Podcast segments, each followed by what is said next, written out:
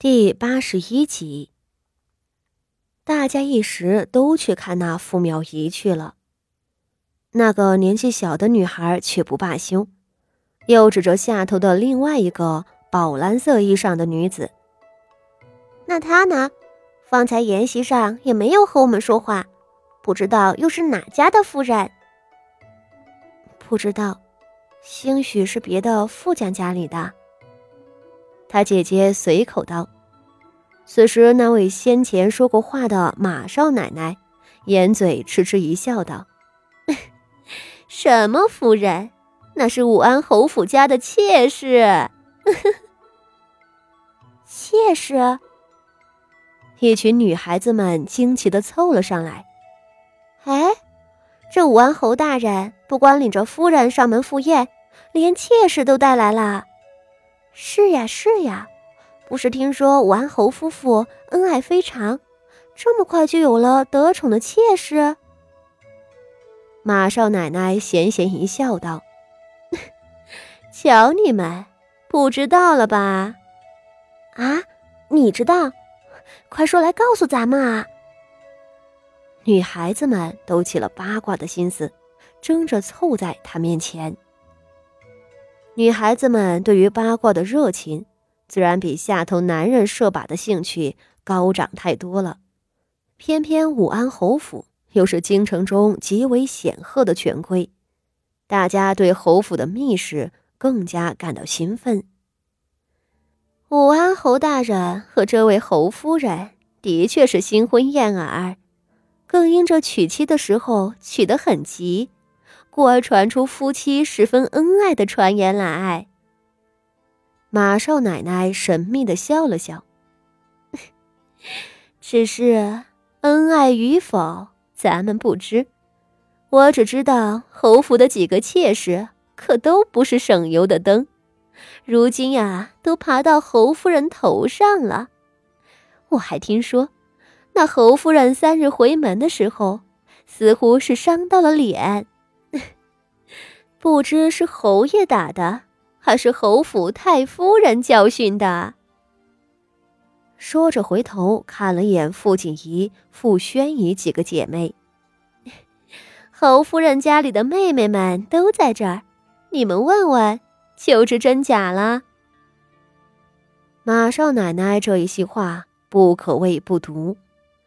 傅家大房的几个庶女和傅妙仪的关系的确不咋地，但那是关起门来的。自家姐姐想怎么吵就怎么吵，如今一个外人明着欺负他们家。张琪，你说什么呢？率先站起来呛声的是六姑娘傅心怡，她脾气急，更遑论傅妙仪和谢氏是她的靠山。她脸色涨红，指着马少奶奶道：“你又不是侯夫人，你知道的。”比侯夫人还多了，我是侯夫人的妹妹，这些事儿我都不知，你在这里造什么谣？那闺名唤作张琪的马少奶奶，瞧她跳脚的样子，更乐了，笑道：“ 是我不是侯夫人，我不过是个寻常官家的媳妇儿，但有句话叫做‘当局者迷，旁观者清’。”还有一句话叫“空穴不来风”，要是没个影儿，这些话能传出来吗？好歹是有些可信的。哼，不都是些嚼舌根的人说出来的，也能信吗？傅心怡一时急了，竟指着马少奶奶张牙舞爪起来。一旁的傅锦仪瞧着，心里突的有一道亮光划过。侯府的妾室也跟过来了。侯夫人傅妙仪此时和那小妾都在下头的靶场。傅锦仪觉得有些好笑，她正对着下头的一群人发愁呢，不想瞌睡迎上了枕头。这枕头还不是旁人送的，是那傅妙仪送的。萧云天把一妻一妾都带过来凑热闹，这么好的时机。不利用岂不可惜呀？无声的冷笑。傅锦仪上前一步站了出来，朝马少奶奶道：“马家姐姐，您莫要同我家六姐姐争执。我是傅家嫡出的八姑娘，也是侯夫人的亲妹妹。瞧着您对侯府后宅如此感兴趣，您真有什么想问的，问我就是。”马少奶奶眯眸看他一眼，神色轻慢道。你就是傅家的嫡小姐，帮着你家庶出的姑娘出头来了。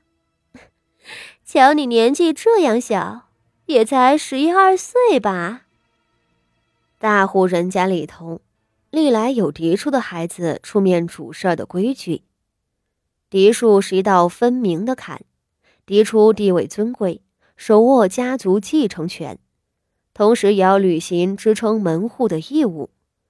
就比如现在，傅锦仪是大房最小的女儿，但现在她是这个屋子里唯一的傅家大房嫡女。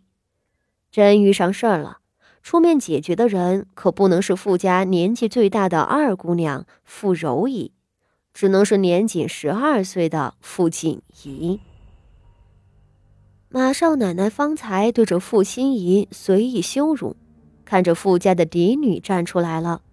却是一个十二岁的小女娃，顿时更加的不屑。